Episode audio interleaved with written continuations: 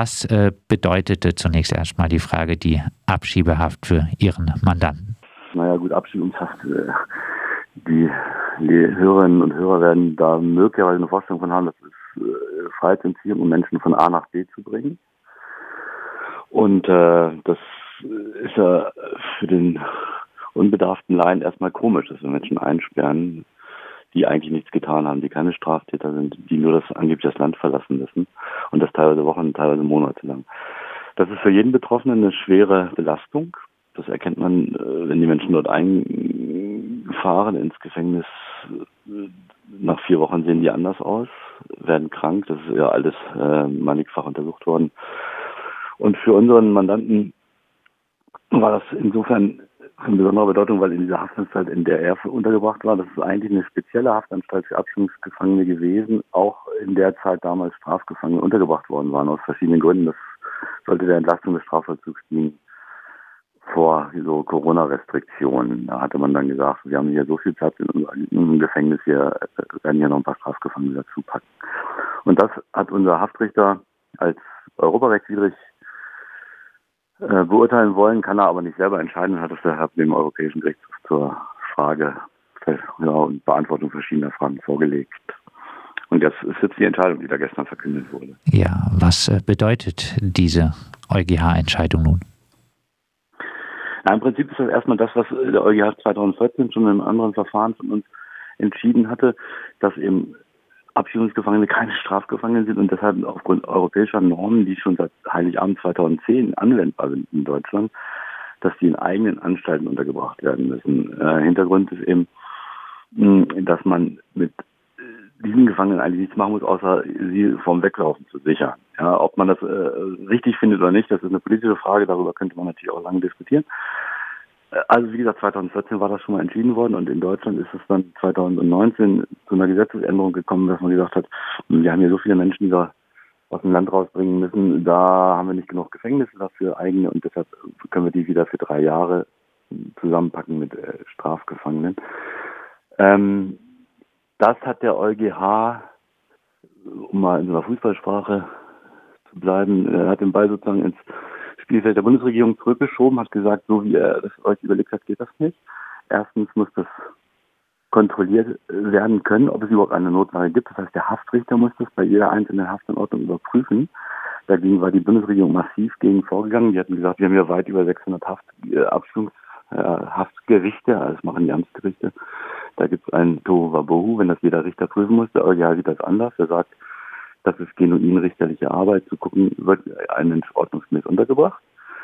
Zweitens muss es auch äh, von Verwaltungsseite regelmäßig Überprüfung geben, ob so eine Notlage noch anhält. Und drittens machen die Kriterien, wann denn überhaupt so eine Notlage gegeben sein kann. Und das ist zum Beispiel nicht der Fall, wenn man äh, auf ähm, Umstände nicht reagiert, wenn man selber die Haftplätze reduziert oder aus meiner Sicht auch, wenn man zum Beispiel Regelungen einführt, die es äh, sehr viel leichter möglich machen, Menschen auf einmal von A nach B zu bringen, einsperren zu können. Auch das ist natürlich eine selbstgemachte Notlage und die kann nicht dazu führen, dass die Gefangenen auf einmal darunter leiden.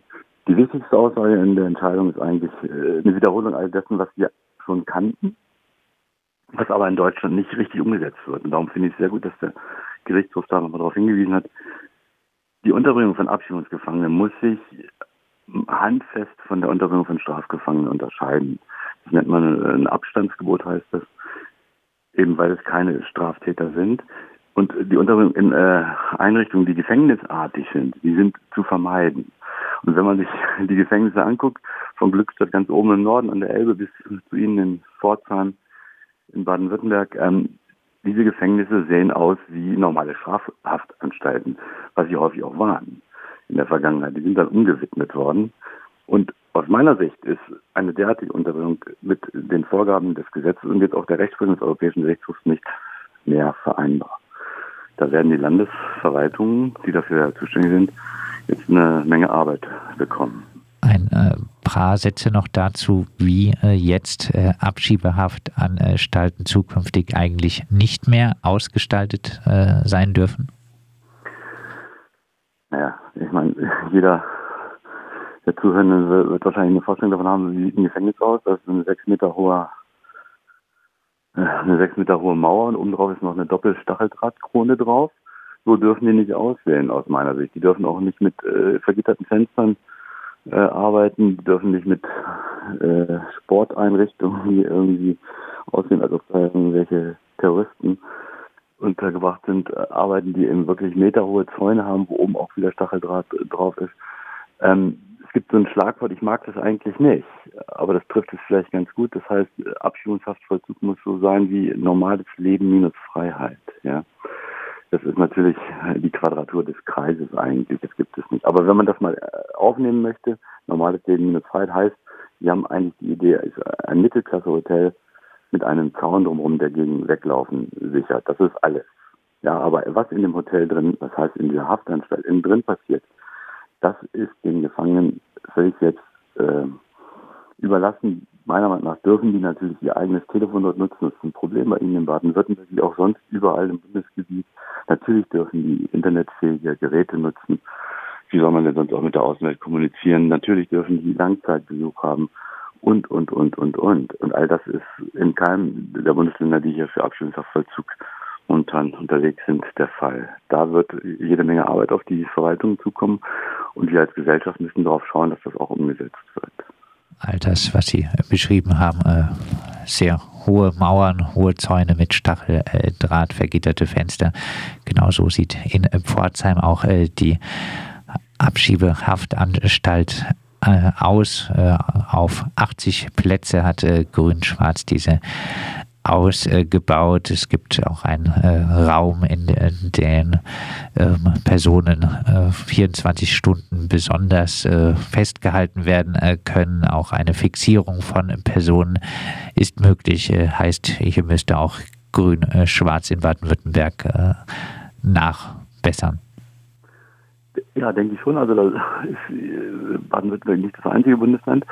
Ähm, das betrifft ja zwei Aspekte nochmal. Das ist einmal natürlich so die ähm, Sicherungen nach außen, ich nenne das baulich-räumlich, ja, mit den Mauern, mit den äh, vergitterten Fenstern etc.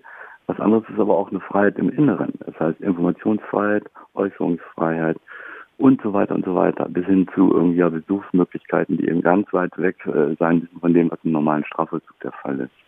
Und Kommunikation mit der Außenwelt ein ganz wichtiges Thema auch mit Anwältinnen und Anwälten. Ähm, die ist eben längst nicht so gewährleistet, auch in Baden-Württemberg nicht, wie das eigentlich der Fall sein müsste. Denn nochmal normales Leben in heißt, ich kann auch abends oder nachts meinen Liebsten oder meinen Anwalt anrufen.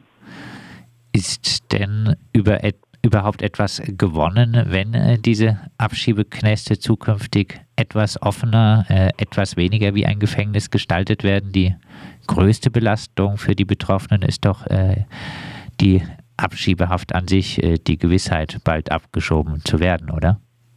Ja, sprechen Sie was Richtiges an. Das ist ja letztlich Haft zur Sicherung eines im Vollzugs. Der Mensch soll das Land verlassen und wenn es von den Behörden richtig gemacht wurde, dann muss er das auch, das äh, Land verlassen will es nicht freiwillig tun.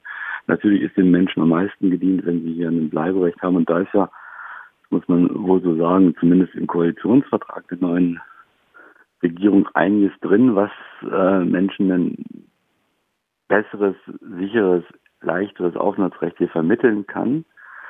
Ähm, wenn man da mal ranginge, dann würden die Haftanstalten sowieso massiv entlastet werden. Das kostet ja auch, die Zuhörer werden das möglicherweise nicht wissen, jeden Tag unfassbar viel Geld, was alles der Steuerzahler bezahlt. Ja, also ein Haftplatz kostet 300 Euro am Tag. Ähm, und wenn man, wie gesagt, die, die Bleibeperspektiven vieler Menschen, die ja schon lange leben, dann auf einmal ins Gefängnis kommen, wenn man das anginge, sehr großzügig irgendwie von irgendwelchen Altfallregelungen Gebrauch machen würde, würde sich das Problem vielleicht sowieso erledigen. Und die paar Menschen, die wir dann noch in Anführungsstrichen loswerden müssen, mit denen kann man vielleicht auch anders umgehen. Vielleicht als letztes Wort beim Europäischen Gerichtshof war, auch mit Blick auf diese Notlage, die es angeblich gibt, viel über Zahlen äh, gesprochen worden. Die Bundesregierung ist ganz schwach in dem Bereich, wird überhaupt nicht evaluiert, dieses Gebiet. Aber was deutlich ist, mehr Abschiebungshaftplätze bedeutet nicht automatisch mehr Abschiebungen. Das kann man erkennen in allen Bundesländern. Ähm, es gibt zum Beispiel Bayern, die unheimlich häufig in Menschen inhaftieren, die haben eine relativ geringe Quote der Abschiebung im Vergleich zu Berlin, der sehr selten inhaftieren. Ähm, diese Idee, wir sperren die Menschen ein, dann werden wir die eher los, das ist äh, eine Fehlidee, die möglicherweise auch aber dem Wähler irgendwie vermittelt werden soll, damit er dann beruhigt schlafen kann, dass hier alles irgendwie in guter Ordnung ist. Stichwort äh, Zahlen, ähm, weil das, äh, denke ich, viele auch nicht äh, so wissen. Äh, Sie persönlich haben äh, seit 2001 äh, bundesweit über 2200 Menschen in Abschiebungshaftverfahren vertreten und verfügen somit über ein erhebliches Zahlenmaterial. Wie sieht es denn mit der Rechtmäßigkeit der Abschiebehaft aus Ihren Erfahrungen aus? Ja, kann man nur mit einem Wort beschreiben, Trauerspiel. Ist das ein echter Skandal, handfest. Ich habe vor vielen Jahren angefangen, meine eigenen Verfahren auszuwerten, und zwar jedes Verfahren, das ich da geführt habe. Nicht, weil ich äh, über Langeweile verfüge, sondern weil es einfach keine offiziellen Zahlen gibt. Und ähm, Sie haben es ja angesprochen, ich habe weit über 2200 Menschen vertreten und äh, mehr als die Hälfte, 52,6 Prozent, momentan 1111 sind Unrecht in Haft. Manche einen Tag nur, aber das ist Freiheitsentziehung. Wissen Sie, wenn Menschen noch nie im Gefängnis waren, kommen da zum ersten Mal rein. Für die sind auch 24 Stunden der Horror. Manche eine Woche, manche einen Monat, manche ein halbes Jahr. Und wenn man das hochrechnet, ist jeder Gefangene zu Unrecht äh, knapp vier Wochen äh, in Abschiebungshaft gewesen. Und das besonders Bedrückende daran ist, diese Zahlen ändern sich nie.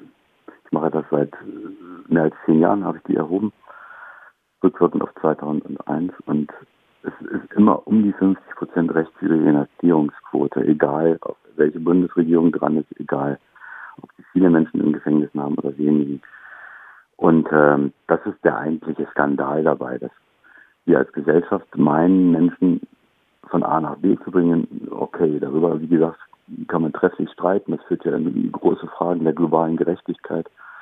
Aber wenn wir als Gesellschaft meinen, dass machen zu wollen, Menschen einzusperren, um sie von A nach B zu bringen, dann haben wir auch die verdammte Pflicht, uns darum zu kümmern, dass das richtig läuft. Wozu zum Beispiel gehören würde, diesen Menschen zum Tage ihrer Festnahme an einen Anwalt zur Verfügung zur Seite zu stellen, so wie das in Untersuchungshaftverfahren ja der Fall ist. Nicht?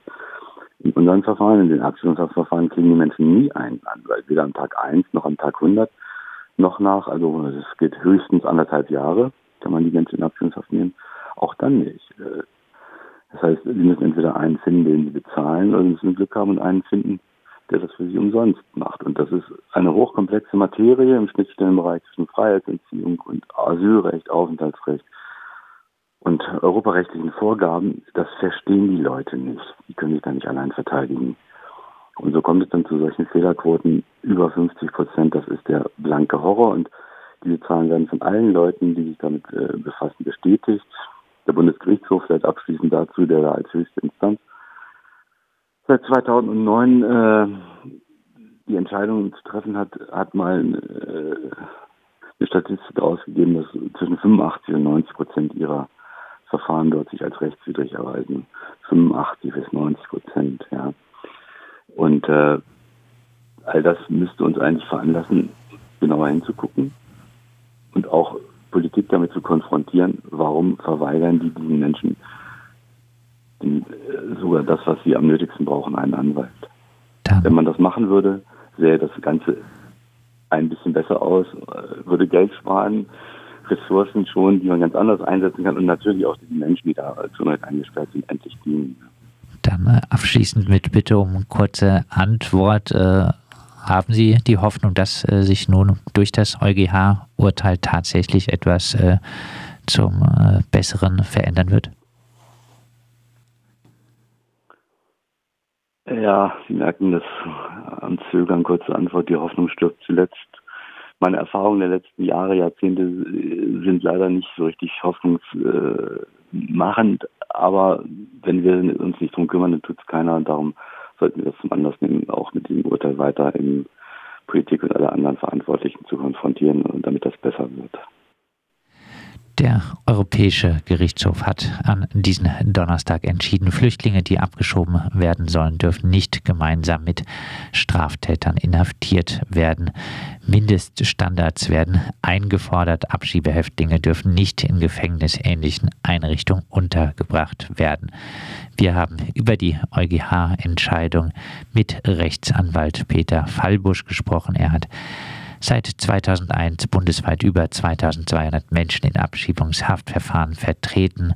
Über 50 Prozent seiner Mandanten waren rechtswidrig inhaftiert, teilweise monatelang in Baden-Württemberg. In Pforzheim befindet sich gerade zum Beispiel der 33-jährige äh, Mohamed Tunc seit einem Monat in Abschiebehaft. Dem politisch aktiven Kurden droht weiterhin die Abschiebung in die Türkei begleitet wird diese Zeit der Ungewissheit für ihn noch durch martialische Drohungen von türkischen Nationalisten.